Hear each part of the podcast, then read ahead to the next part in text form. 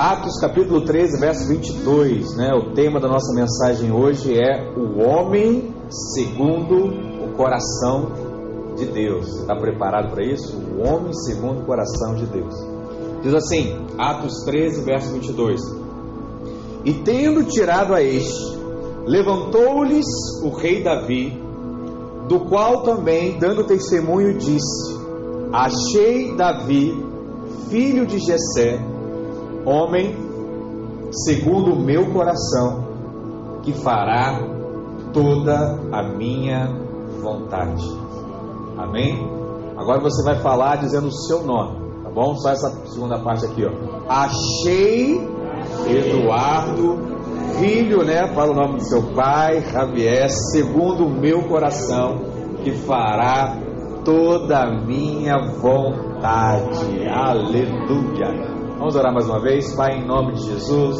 Nós colocamos a palavra diante de Ti, esse momento, que o Senhor possa falar e ministrar ao nosso coração, trazer vida da parte do Senhor nessa manhã, em nome de Jesus. Amém. Glória a Deus. Aleluia. Você sabe, Atos, capítulo 13, verso 22, nós acabamos de ler. Paulo, o apóstolo Paulo, ele diz que Davi era um homem segundo o coração de Deus. Ele era alguém em que o Senhor tinha prazer. Olha que coisa, né? A palavra forte. Deus tinha prazer em Davi. E costumamos pensar que Davi era um homem segundo o coração de Deus, porque ele era rápido para se arrepender quando pecava. Então você diz assim: não, pastor, essa característica era forte em Davi, porque ele era alguém rápido em se arrepender. Mas eu queria dizer para você que existem também diversas outras pessoas que também eram prontas em se arrepender, mas não foram chamados segundo o coração de Deus, não receberam esse elogio da parte de Deus. Obviamente, o quebrantamento ele é importante, mas isso não é tudo. Outros dizem que Davi foi reconhecido dessa forma porque Davi ele era um adorador e por isso talvez tivesse uma posição em especial. Mas eu queria também te dizer, né, até aqui em nosso meio, existem muitos outros adoradores até nas escrituras, mas também não foram chamados de homens segundo o coração de Deus. E aí eu te pergunto, então, o que havia de tão especial na vida de Davi? Na verdade, Davi não era nem rei quando Deus se referiu a ele como um homem segundo o coração de Deus. 1 Samuel 13, verso 14 diz assim: Já agora não subsistirá o teu reino. Samuel estava falando aqui com Saul. E ele diz assim: ó, o Senhor buscou para si um homem que lhe agrada, e já lhe ordenou que seja príncipe sobre o seu povo. Que coisa forte!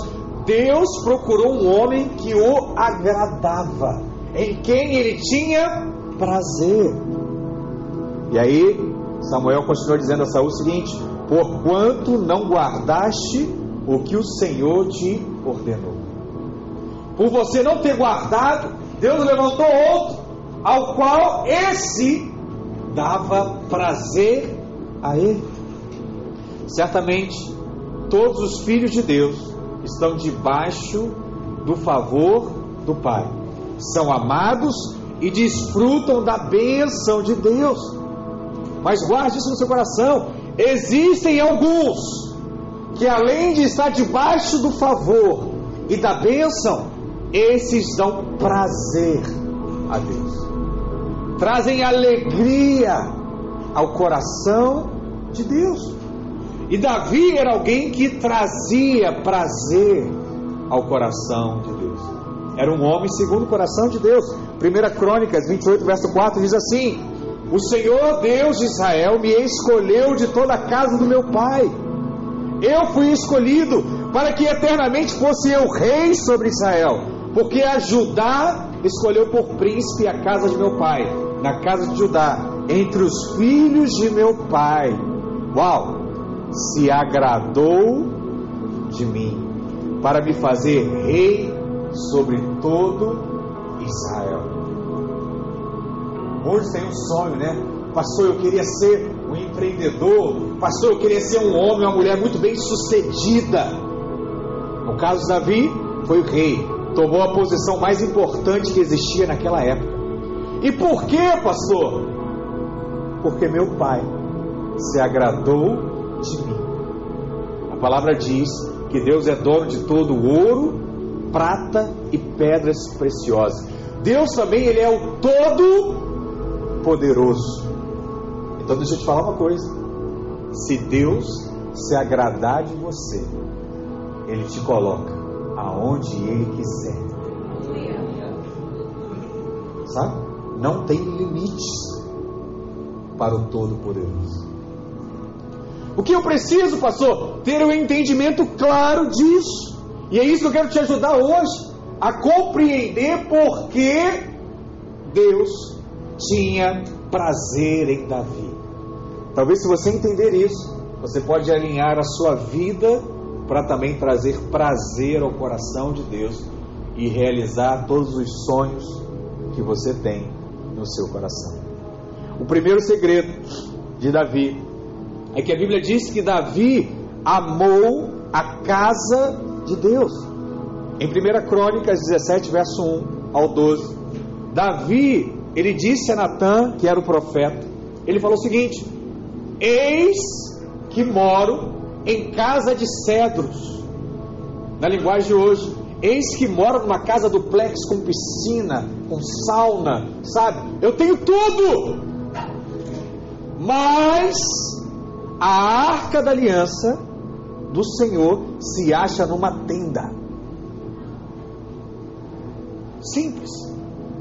E eu no trono, e a arca tratada de uma forma insignificante. Então, o que Davi queria, o que Davi pediu, Davi queria fazer uma casa para Deus. Entretanto, o mais importante é que o mesmo Deus, ele diz lá no verso 6, que ele nunca havia dito a ninguém que queria uma casa. Em nenhum momento na Bíblia, Deus mencionou que queria uma casa. Mesmo assim, Davi havia percebido o coração do Pai. Você sabe, não existe nada mais forte do que você surpreender alguém do que você dar a alguém alguma coisa sem que ela tenha nem pedido, nem mencionado, nem colocado. E Davi percebeu o coração do pai de tal maneira que ele deu algo que Deus não havia pedido. E aí você começa a perceber alguns detalhes que o diferenciavam de outros homens, até de outras realidades hoje. 1 Crônica 17, verso 6 diz: em todo lugar em que andei com todo Israel falei. Acaso alguma palavra com algum dos seus juízes, a quem mandei apacentar o meu povo, dizendo: Por que não me edificais uma casa de cedro? Eu falei isso em algum momento? Eu disse isso em algum momento? Não! Deus não havia dito. Mas Davi havia percebido algo que ninguém havia percebido até aquele momento. Davi ele percebeu o próprio coração de Deus, sem o Senhor jamais ter falado sobre isso, dito algo sobre isso.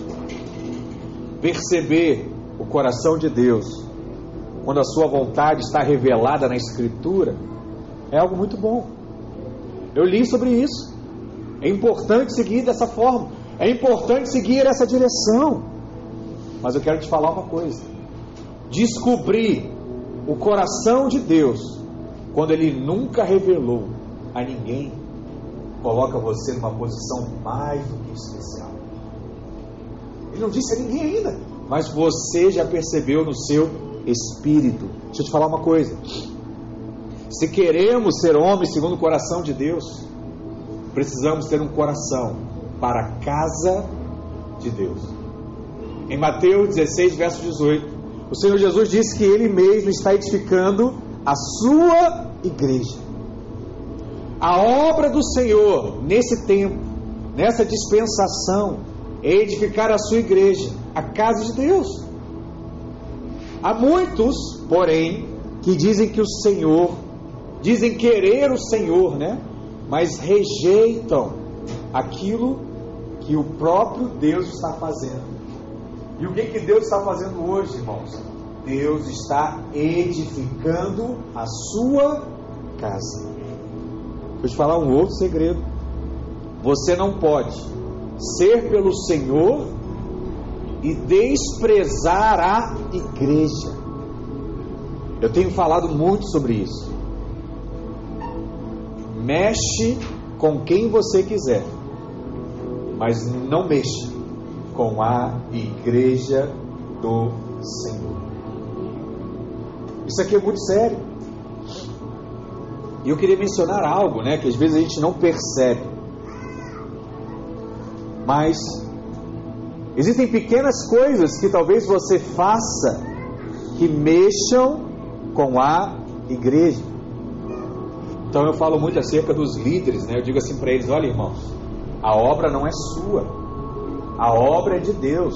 Então cuidado com o que você vá fazer, porque se você causar dano à igreja, a disciplina de Deus ela vem muito acelerada. E quer ver uma coisa que é muito comum no meio da igreja, de qualquer igreja, menos aqui na videira, é a fofoca. A fofoca existe em qualquer ambiente, irmãos, no trabalho, na família e na igreja. Só que no trabalho tem uma consequência. Na família talvez tenha uma outra consequência. Mas na igreja a consequência é muito severa. Por quê? Porque quando você faz fofoca de um irmão, quando você faz fofoca de um líder, quando você faz fofoca de um pastor, quando você faz fofoca de uma igreja, você está causando dano ao que? A própria igreja. Muitos irmãos têm a sua vida travada por causa dessa simples coisa. Falar mal de alguém. E por que, que a vida desse irmão fica travada? Porque Deus não pode levantar quem é contra a igreja. Isso é muito sério. Pastor, eu não tenho trava nas, na língua, eu falo mesmo. Então peça a Deus isso. Peça a Deus isso. Mas não deixe que a sua boca seja o limitador daquilo que Deus quer fazer na sua vida. Eu falo isso da parte de Deus, irmãos. Eu creio que eu faço parte de uma igreja próspera, abençoada. Deus vai te fazer prosperar. Mas você precisa vencer algumas coisas na sua vida. E talvez essa seja uma delas. Entenda, o problema não é você falar, é falar de alguém que faz parte da igreja. E aí Deus se torna o juiz e ele resolve as coisas. E ele resolve como? Levantando o humilhado e diminuindo o exaltado. Porque quando você faz fofoca, você está dizendo assim: como é possível, né? Tal pessoa fazer isso é um absurdo. Sabe o que você está dizendo? Que você é melhor do que ele. Então a palavra diz o quê? Os exaltados serão humilhados e os humilhados serão exaltados. É a promessa de Deus. Não tem como ser diferente disso. É engraçado que algumas vezes os irmãos vêm até mim e falam assim: Pastor, eu não aguento mais porque eu faço bem, eu recebo mal, as pessoas falam mal de mim. Dá glória a Deus. Dá glória a Deus. Porque se tem alguém falando mal de você, se tem alguém maquinando algo contra você, é porque está chegando a hora de você ser exaltado. Judas tramou tudo para Jesus. Por dinheiro, enrolou, fez de tudo. Jesus fez alguma coisa? Não fez nada. Sabe qual foi a única coisa que Jesus fez? Vou te contar um outro segredo. Jesus chegou para Judas e falou assim: ó, Judas, o que você tem a fazer, faça logo, faz depressa. Porque quanto mais rápido você fizer, mais rápido eu também serei exaltado. Quando algum irmão fala assim, pastor, tal pessoa está querendo fazer isso, aquilo. Eu falo assim para ele: ó, fala para ele, faz depressa. Fala para ele fazer logo o que ele quer fazer. Porque os humilhados serão exaltados. Jesus foi para a cruz, humilhado. Mas o que aconteceu três dias depois? Ressuscitou, foi morar. Hoje está à destra de Deus, regendo tudo nos céus. Que coisa maravilhosa. Fique em paz. Prefira ser o humilhado do que ser o exaltado. Davi era assim. Em Salmos 23, verso 6, Davi diz assim: Olha, a bondade e misericórdia certamente me seguirão todos os dias da minha vida e habitarei na casa do Senhor para todo o sempre. Veja que a casa do Senhor está claramente relacionada com graça e favor. E o resultado da graça é o anseio pela casa de Deus. Quanto mais eu anseio pela casa de Deus, mais eu tenho esse desejo de ser favorecido, abençoado pelo próprio Senhor. Precisamos avançar em nossa experiência espiritual até entendermos o valor da casa do Senhor e poder permanecer ali. Hoje, nós tomamos decisões todo o tempo da nossa vida. Hoje mesmo, você tem que tomar uma decisão. O tempo está chuvoso, está nublado, está um friozinho, é domingo, minha semana foi puxada, vou descansar hoje. Aí alguém diz assim para você: não, hoje tem culto. Então você tomou uma decisão. Vocês que estão aqui tomaram a decisão por estar na casa, na presença. Mas isso acontece o tempo todo, no dia da célula, no dia do curso, no dia de alguma atividade, que Deus está te requerendo hoje.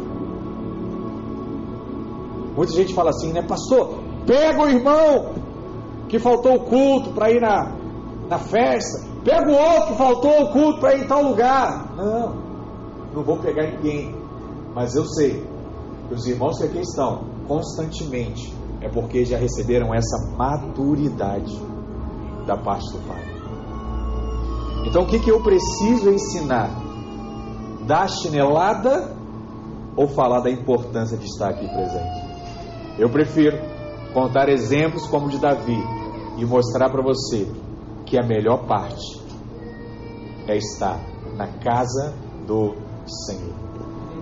Salmos 27, verso 4, Davi ele vai fazer uma oração que é muito poderosa. Olha o que diz lá: Uma coisa peço ao Senhor e a buscarei, que eu possa morar na casa do Senhor todos os dias da minha vida, para contemplar a beleza do Senhor e meditar no seu templo. O que, que Davi está dizendo aqui? Ele ansiava, ele desejava viver na casa de Deus, sabe? Precisamos hoje ter o mesmo, a mesma atitude com o templo de Deus, que hoje é a igreja. Esse é o segredo. Lá em Salmos 84, verso 1 diz assim: Quão amáveis são os teus tabernáculos, Senhor dos exércitos, a minha alma suspira e desfalece pelos atos do Senhor. O meu coração e a minha carne exultam pelo Deus vivo. Depois, lá no verso 4, ele prossegue dizendo assim: ó, Bem-aventurados que habitam em tua casa e louvam-te perpetuamente. Bem-aventurado é esse. Ele é bem-aventurado por quê? Porque ele entendeu o valor disso, ele entendeu a importância disso. Hoje ele é abençoado, porque ele reconhece quão bom é habitar perpetuamente na casa de Deus. Ele continua falando no verso 10, ele afirma assim: Pois um dia nos seus atos vale mais que mil. Prefiro estar à porta da casa do meu Deus a permanecer nas tendas da perversidade. Eu prefiro estar na casa do meu Deus do que permanecer nesse mundo. Eu prefiro estar na casa do meu Deus do que permanecer nas coisas desse mundo. É isso que ele está dizendo para você hoje. Se ele não pudesse habitar na casa de Deus, ele estaria satisfeito por estar apenas na porta da casa. Uau! Se eu não puder entrar, me deixe pelo menos na porta ouvindo o som da festa, ouvindo a alegria dos irmãos que lá estão. Isso é muito importante para mim, é muito valoroso. Isso revela o coração de Davi para a casa de Deus. Davi foi um homem segundo o coração de Deus, porque ele um dia descobriu o que estava no coração do Pai. E sabe o que está no coração dele? A sua casa. A sua casa. Historicamente, Davi escreveu o Salmo 132 no tempo em que ele fugia do rei Saul. Saul queria matá-lo, e quando ele estava fugindo, ele escreveu o Salmo 132. E naquele momento, ele andava errante pelo deserto, junto com pessoas endividadas e descontentes, que se juntaram a ele. E naquela situação, é compreensível que Davi orasse para que Deus o livrasse dos inimigos e lhe desse um lugar para descansar. Essa talvez seria a oração mais simples, né? Alguém está te perseguindo, você fala assim: Poxa Deus, me livra disso, não aguento mais essa vida, resolve isso para mim. E o que é interessante é que muitos conquistadores ao longo da história buscaram um lugar para si, um refúgio, algo em que pudesse se proteger. Mas a palavra diz que Davi estava preocupado com a casa de Deus. Ele queria encontrar uma morada para o poderoso de Jacó. Olha o que diz lá em Salmo 132. Lembra que ele sendo perseguido, sem ter feito nada de errado, olha o que ele vai pedir a Deus. Lembra-te, Senhor, o favor de Davi, de todas as suas provações, de como jurou ao Senhor e fez votos ao Todo-Poderoso Jacó não entrarei na tenda em que moro, nem subirei ao leito em que repouso. Não darei sono aos meus olhos, nem repouso às minhas pálpebras, até que eu encontre para o Senhor morada para o poderoso de Jacó. Bom, não deixe eu morrer, não deixe eu descansar, até que encontre, faça estabeleça uma casa para o Senhor. Todos buscavam algo para si, menos Davi. Mesmo quando ele fugia, sendo caçado como um criminoso, andando de um lugar para o outro, sem descanso, Davi estava preocupado em edificar uma casa para Deus. Quando nós temos um coração para Deus, temos um coração para a sua casa.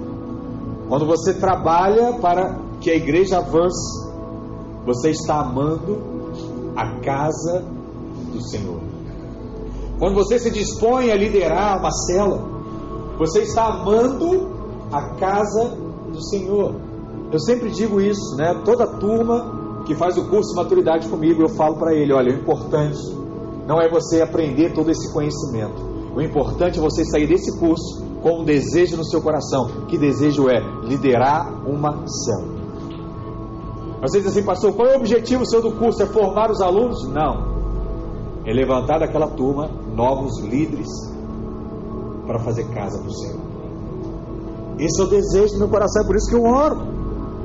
Quando você ajuda a consolidar um novo convertido na fé, você está amando a casa do Senhor. Quando você trabalha no encontro, você fala assim, pastor, eu quero ir trabalhar no encontro. Você está amando a casa do Senhor. Quando você investe financeiramente, sabe, seus dízimos, as suas ofertas, você também está amando a casa do Senhor. E quando você vem com alegria para os cultos, quando você vai com alegria para a cela, para a comunhão da sua célula, você também está amando a casa do Senhor. Porque quem ama o Senhor, ama a sua casa. Amém? Quantos aqui amam o Senhor? Diga glória a Deus. Então fala para o irmão que está do seu lado, ame as coisas de Deus. A sua casa, né? Segundo segredo aqui de Davi é que Davi ele não só amava a casa, Davi também amava a presença de Deus. No Velho Testamento, a presença de Deus era tipificada pela arca da aliança. Então, toda vez que se menciona presença, Deus vai mencionar a arca. E a sua maior preocupação era com a casa de Deus, mas também passou a ser com a arca da aliança. A casa de Deus hoje se refere à igreja, e a arca da aliança aponta para a presença manifesta de Deus. Então são duas coisas distintas, parecidas, mas são coisas diferentes. E a palavra diz que Davi amava a casa de Deus, mas amava também a sua presença. É muito comum quando alguém se converte de falar que, olha, eu amo a Deus. Eu gosto de Deus. Mas ele ainda não entendeu o que Deus espera ou o que Deus quer dele. Então, o pastor Luiz ele conta um exemplo, uma ilustração que é muito jóia, que fala sobre uma irmã que tinha uma habilidade muito grande em fazer bolos. E o bolo mais gostoso que ela fazia era um bolo de chocolate. E um dia que aquela irmã se converteu, e ela falou assim: Olha, vamos dar um exemplo aqui, vamos fazer bolo, vamos fazer empadão, né? Madeiras daqui hoje. Empadão. Um quiche, né? E aí, passou a vida toda fazendo um quiche para Deus. Era o melhor que ela sabia fazer. E aí um dia Deus chamou a irmã. Aí volta para o exemplo do bolo aqui agora. Um dia Deus chamou a irmã do bolo. E quando a irmã chegou, ela falou assim: Olha aqui, Deus, passei a minha vida toda fazendo um bolo para ti. Deus falou assim para ela: Olha, obrigado, mas eu não gosto de bolo de chocolate. Eu gosto de bolo de cenoura. Olha que coisa. Você passou a vida toda fazendo algo, achando que era o melhor. Mas em nenhum momento você lembrou de perguntar: Deus, o que, que o Senhor quer de mim? Qual é o bolo que o Senhor gosta?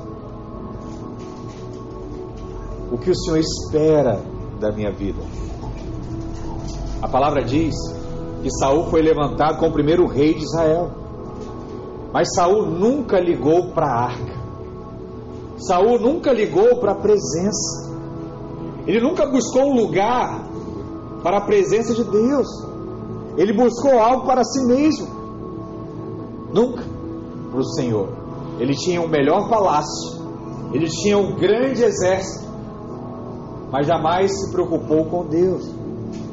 Por outro lado, quando Davi se tornou rei, ele não se sentiu bem em morar em um palácio, enquanto a arca estava em uma simples tenda.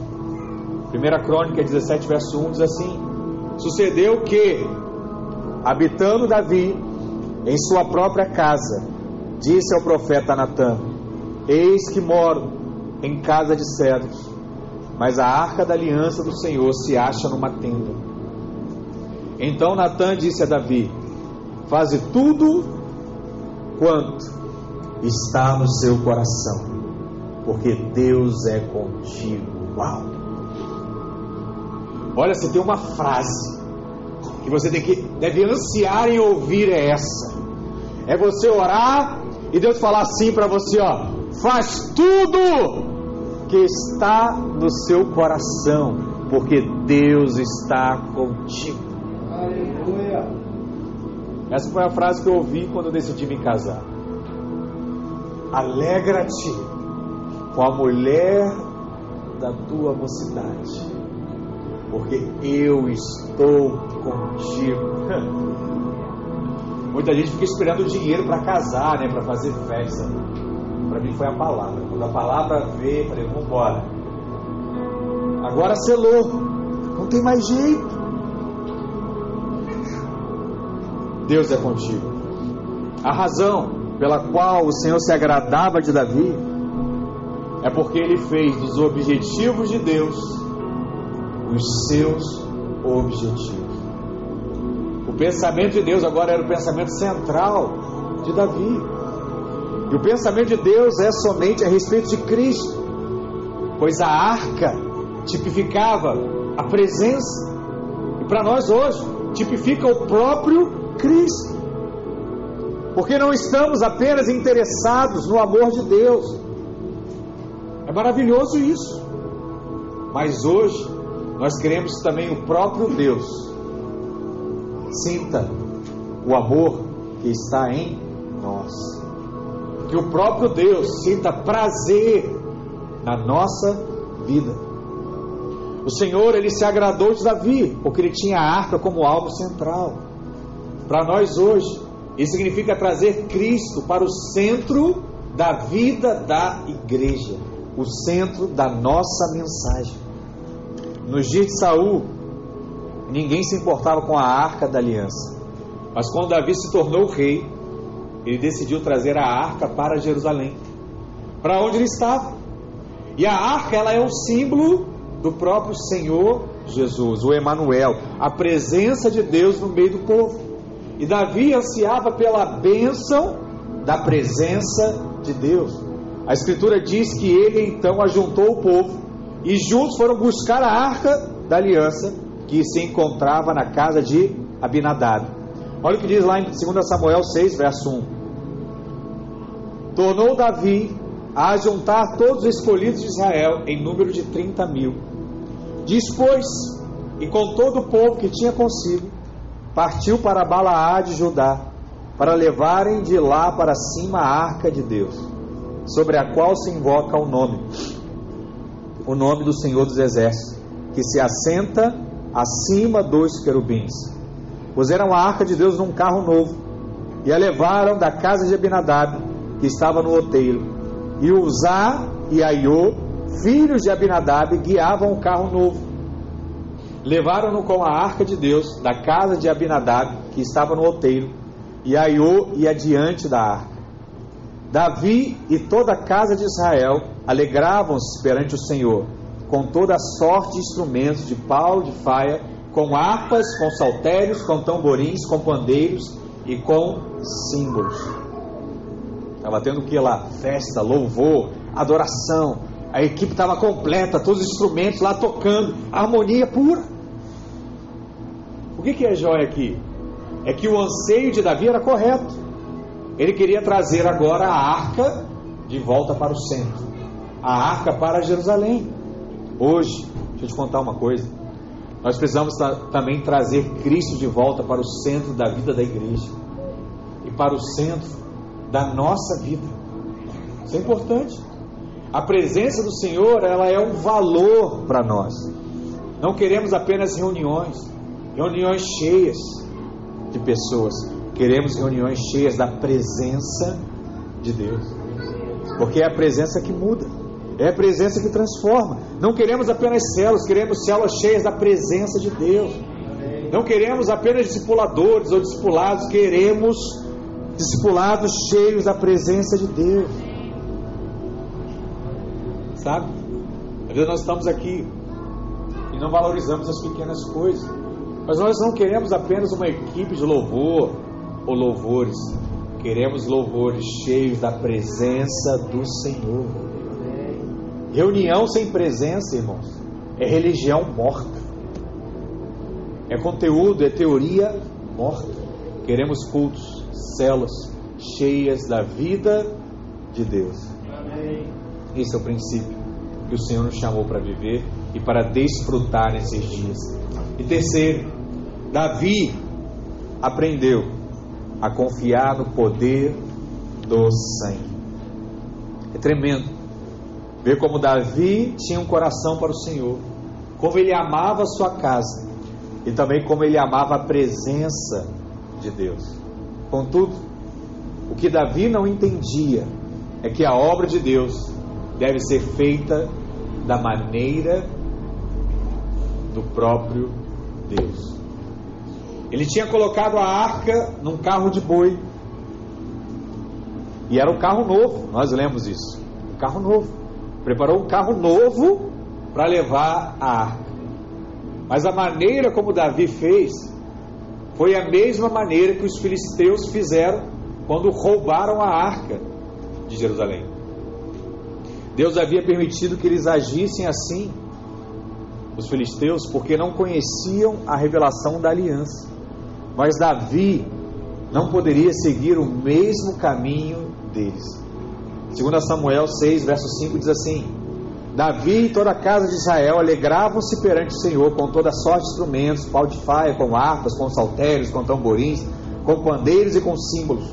Verso 6: Quando chegaram à ira de Nacon, estendeu usar a mão a arca de Deus e a segurou, porque os bois tropeçaram. Então a ira do Senhor se acendeu contra Uzá, e Deus o feriu ali por essa irreverência, e morreu ali junto à arca de Deus. Quando os bois tropeçaram, Uzá tentou segurar a arca, para que a arca não caísse no chão. Olha que coisa! Uzá teve uma boa intenção, mesmo assim, a palavra diz que ele morreu diante da arca, diante da presença, diante do próprio Senhor. E na palavra de Deus, todo nome tem algum tipo de significado. E usar no original significa força. Eu não sei aqui quantos conhecem uma metralhadora israelense muito famosa, que ela tem um nome chamada Uzi sei se alguém já ouviu falar, né? Metralhadora Uzi. O nome Uzi tem o mesmo sentido de usar, vem do mesmo radical, a mesma palavra, a mesma fonte. Isso é interessante. Força aponta para isso. Muitos afirmam que o segredo para ter a presença de Deus é louvor e adoração. Então, diversas igrejas têm aí salas de louvor, adoração, né? venha louvar, venha adorar, porque quando você louva quando você adora, você atrai a presença de Deus. Mas olha que coisa interessante, esse texto que nós lemos diz que não faltou louvor e adoração. Davi botou no carro novo e tinha lá saltério, harpa, louvor, adoração. Todo o povo cantava. Mas mesmo assim, Uzá morreu. Como é que nós explicamos um negócio desse? É claro, irmãos, que louvor e adoração estão envolvidos com a presença de Deus. Mas o louvor e a adoração não é o segredo. Não é a fórmula em si para que você possa de fato atrair a presença. E te falo mais: infelizmente, existe muito louvor sem um senso de graça de Deus. Existe muita adoração sem o sangue de Cristo. E esse tipo de louvor não passa de uma apresentação artística, um verdadeiro show, com uma instrumentação bonita, né, com cânticos bonitos, voz bonita. É um show, um espetáculo. Mas eu quero te falar, o que impediu Davi de trazer a arca apesar de ter louvor, apesar de ter adoração, apesar de ter um carro novo, apesar de ter uma boa intenção, o que impediu Davi de levar a arca foi a força humana representada pela vida de Uzá.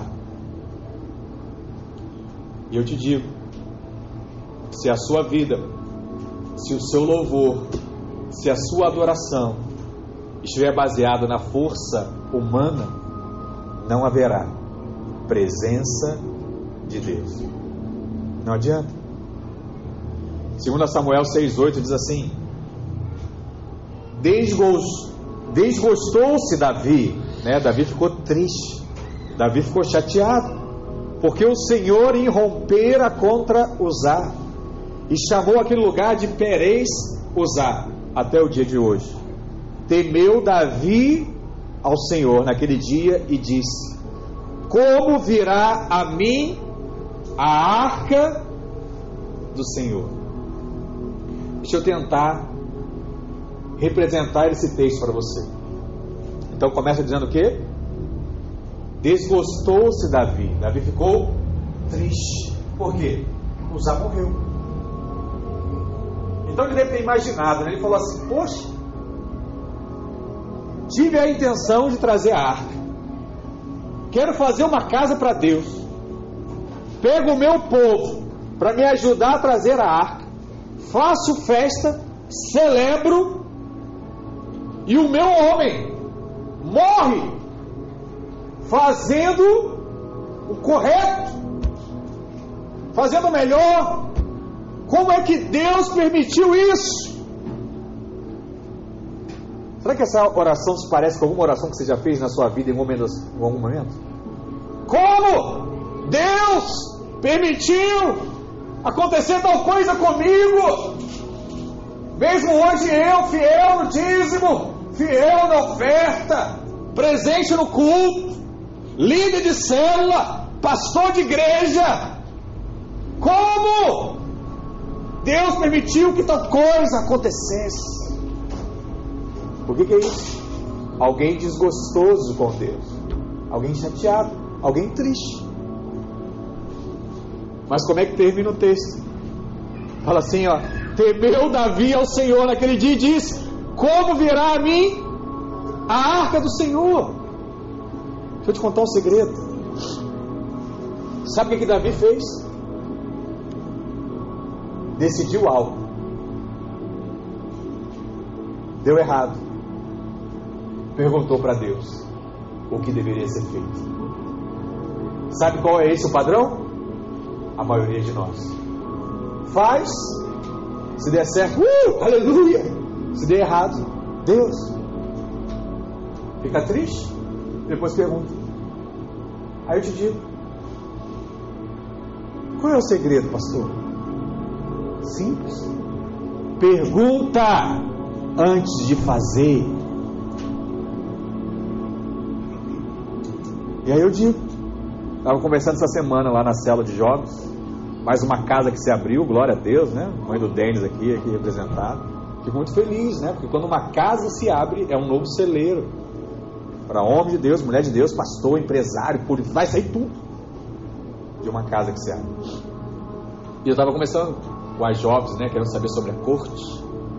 E eu falei para elas, para eles também, né, que o grande problema hoje é que nós estamos acostumados a fazer um tipo de oração em que o que você espera é que Deus não fale. Como assim, pastor? Quando você está interessado em alguém, se você é crente, sabe, você, sabe a oração que você vai fazer? Deus, eu gosto de fulano. Se não for da tua vontade, tira o fulano dos meus caminhos. Eu fico pensando, né, como é que Deus vai tirar se você, você quer estar em todas as esquinas que o irmão passa? Deus não vai, irmão. Olha só, Deus não faz nada na força, entendeu? Não faz. Então, se você falar assim, Deus tira do meu caminho, e você ficar esperando ele na esquina do trabalho, você vai encontrar ele. Ele não vai sair do seu caminho. Né? Deus, se não for da tua vontade, tira essa paixão do meu coração. Não, não tira, não. Deus não vai tirar nada. Você vai botar fogo lá, o negócio vai ficar mais fogo ainda.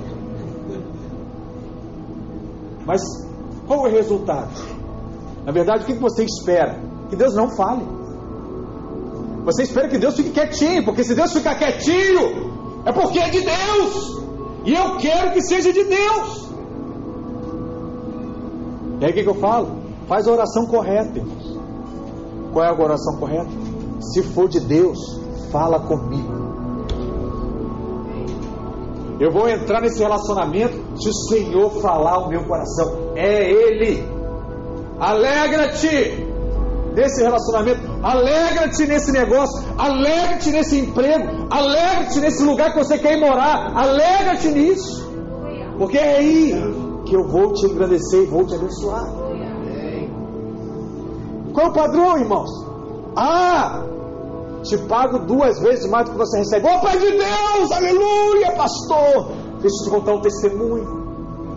Hoje, outra empresa, sempre sonhei em trabalhar lá, me ligou, falou assim: Eu te pago três vezes mais. É Deus na minha vida, pastor. É Deus, é. Aí muitas vezes acontece o quê? Vai lá, trabalha dois, três meses, ganha três vezes mais, depois é mandado embora. Aí o certinho não tem mais. Aí cadê Deus? Aí vai ficar desgostoso igual Davi. Deus, porque o Senhor permitiu. Aí eu quero voltar para o meu emprego, não tem vaga mais. E agora? Agora. Agora é chorar aos pés do Senhor, pedir misericórdia, graça e favor. Entende? Mas por quê? Porque não perguntou antes. Meu Deus. Como isso é algo simples, mas não é vivido por muitos de nós. Deixa eu contar um outro segredo aqui. A graça de Deus não é retirada por conta do pecado. Todos nós pecamos. Você não perde a graça porque você peca, mas você perde a graça por causa da força do braço do homem. O que, que é isso, pastor? Quando você decide fazer algo do seu jeito, a graça vai embora. O favor de Deus vai embora. Quando a prostituta ela veio a Jesus, ele a recebeu, porque a graça era maior do que o pecado dela. O pecado não tira a graça de Deus. Quando os publicanos, que eram como nossos políticos corruptos de hoje, foram a Jesus, o Senhor os recebeu, porque a graça era maior do que o pecado deles. Eu já ouvi pessoas dizendo assim: olha, o pecado parou o mover de Deus. O pecado apagou o avivamento, pastor. Por isso você não vê mais, sabe, o sobrenatural de Deus acontecendo. É muita gente pecando. Tem que tratar isso, pastor. Eu quero te falar um negócio, né? Porque se o pecado tiver poder para parar o avivamento, então o avivamento não poderia nem ter começado, porque o pecado sempre esteve lá. O pecado até hoje existe. Como é que haveria avivamentos no decorrer da história? Na verdade, irmãos, o avivamento não cessa por conta do pecado. O avivamento cessa quando o homem traz a lei, quando o homem traz os seus controles humanos, quando o homem traz o seu esforço natural. Aí o avivamento para. Aí o sobrenatural para. As únicas pessoas que não puderam receber do Senhor Jesus foram aquelas que se achavam fortes e santas. Às vezes eu ouço isso. Alguns irmãos vêm assim e falam assim: Pastor, você está vendo aquele irmãozinho na igreja? Como é que o senhor não faz nada? Como é que o senhor não pega ele? Aí eu falo, né? Você sabe o que é igreja? A igreja é um grande hospital. Quem vem para cá são os doentes. Os sãos estão em casa. Nós viemos todas as semanas aqui porque precisamos ser cuidados, curados, receber soro. Todo domingo. Você vem aqui, você senta aí, ó, uma hora, duas horas, bota o bracinho, recebe soro para durar mais uma semana diante do mundo mal, de diversas doenças.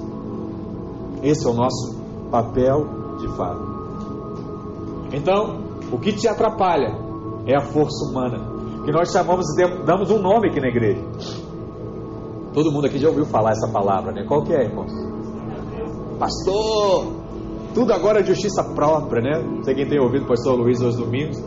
Volta e meia tem a pergunta e fala assim, irmão, já sei, né? Você vai dizer aqui que tudo é justiça própria, mas é verdade. E é engraçado que usar, eu não sei se você já tinha percebido isso, Mas Uzá, ele era alguém já familiarizado com a arca.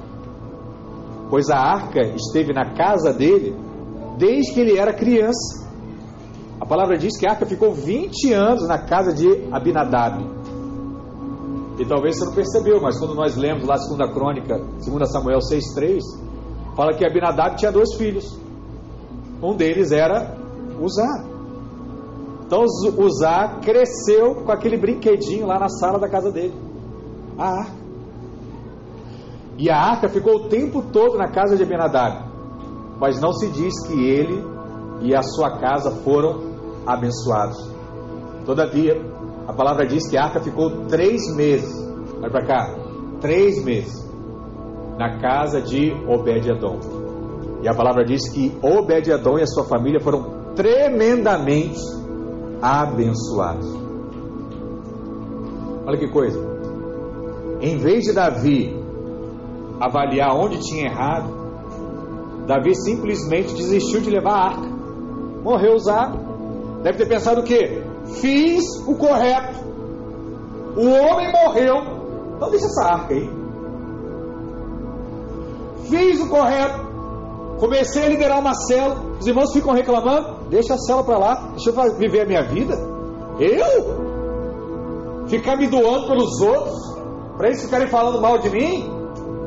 Eu deixei de ser bobo há muito tempo. Eu sou de Deus, mas bobo não sou não. Cansei. Foi o que Davi fez. Cansou. Deixou lá a arca. Foi para lá na casa de Obed-Edom. Ele falou assim: não tem jeito, né? Bota aí. Deixa ela aí. E a palavra diz que ele foi tremendamente abençoado. Davi simplesmente desistiu de levar a arca.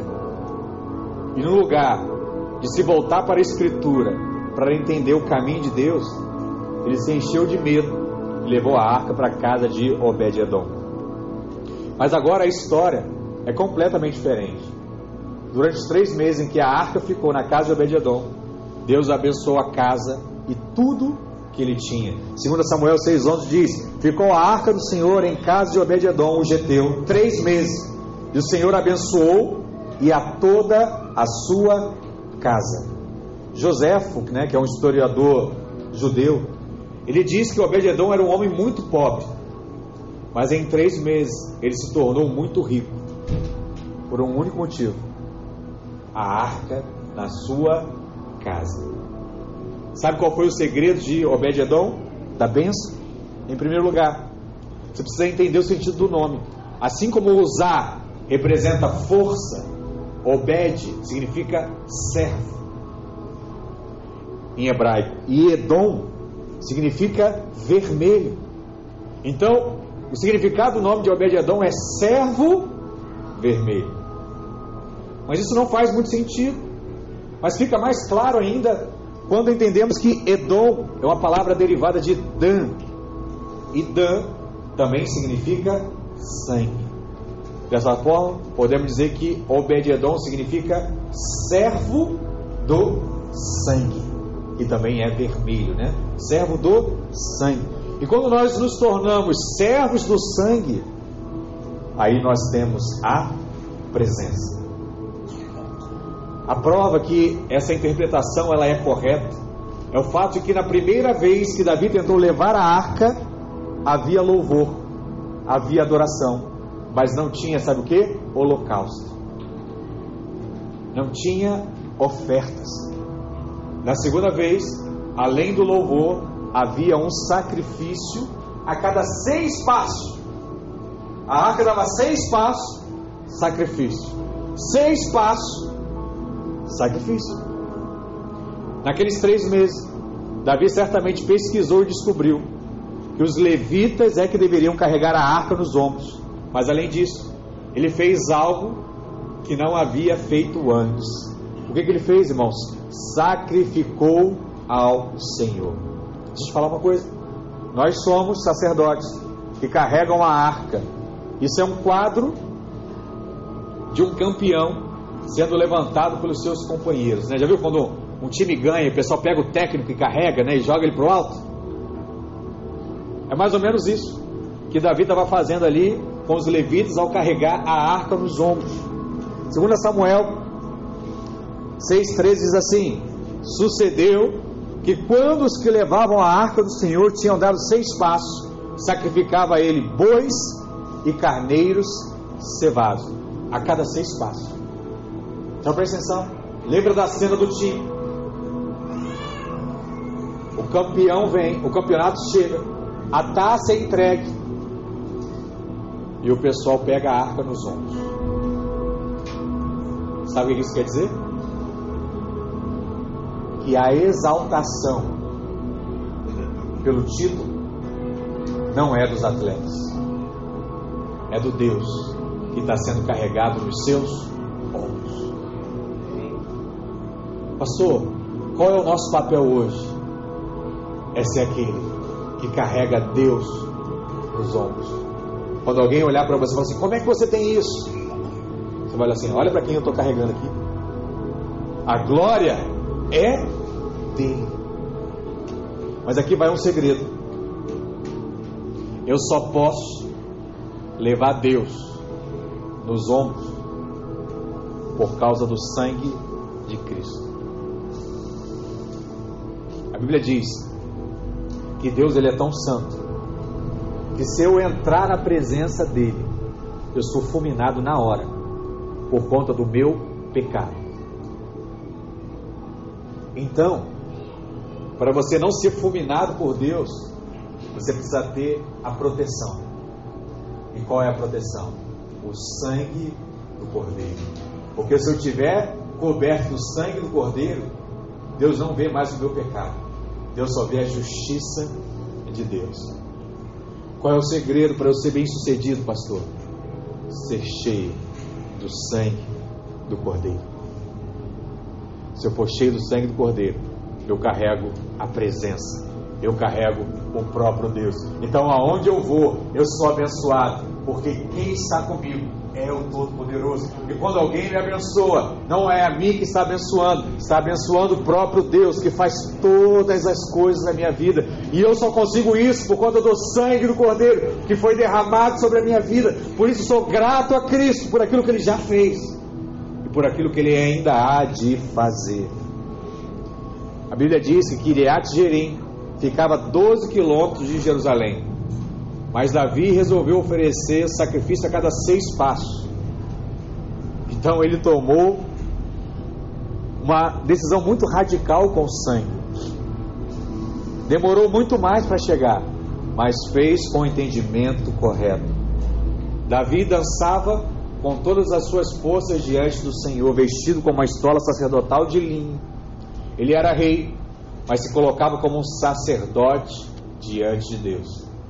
E isso realmente aponta para nós hoje. Hoje nós somos reis e sacerdotes.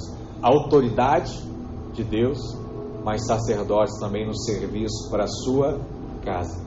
Precisamos ser o que, pastor? Servos do sangue. Apresentarmos sempre confiados na justiça de Cristo e agir em fé como sacerdotes. Nesse contexto, o louvor e a adoração certamente terão um grande impacto. Mas tudo será diferente se você aplicar o sangue, o sangue de Cristo. O homem segundo o coração de Deus não é aquele que se apresenta como moralmente correto. Não é o certinho, mas é aquele que aprende a valorizar aquilo que Deus valoriza, aquele que conhece o coração de Deus e o que, que Deus valoriza, pastor? Deus valoriza quem ama a sua casa. Deus valoriza quem ama a sua presença. E Deus também valoriza quem confia no sangue. Se assim for a sua atitude e o seu coração, Deus irá te levantar, assim como levantou Davi. Davi se tornou o homem mais importante do seu tempo. E é algo tão poderoso que nós mencionamos ele até hoje. E quem tiver a curiosidade de ler a história de Davi, vai ver que Davi aprontou muito, errou muito, pecou muito, mas ainda assim, Deus o exaltou e usa como modelo de pregação até em 2021. Nós falamos sobre ele. Por quê? Amar a presença, confiar no sangue e amar a casa são maiores do que qualquer pecado que você já cometeu, qualquer decisão errada que você já tomou. Se você decidir andar por esses três princípios, Deus poderá fazer a sua vida ser diferente a partir de hoje. Amém? Onde você está, fica de pé. Quero orar com você nessa manhã. Feche seus olhos.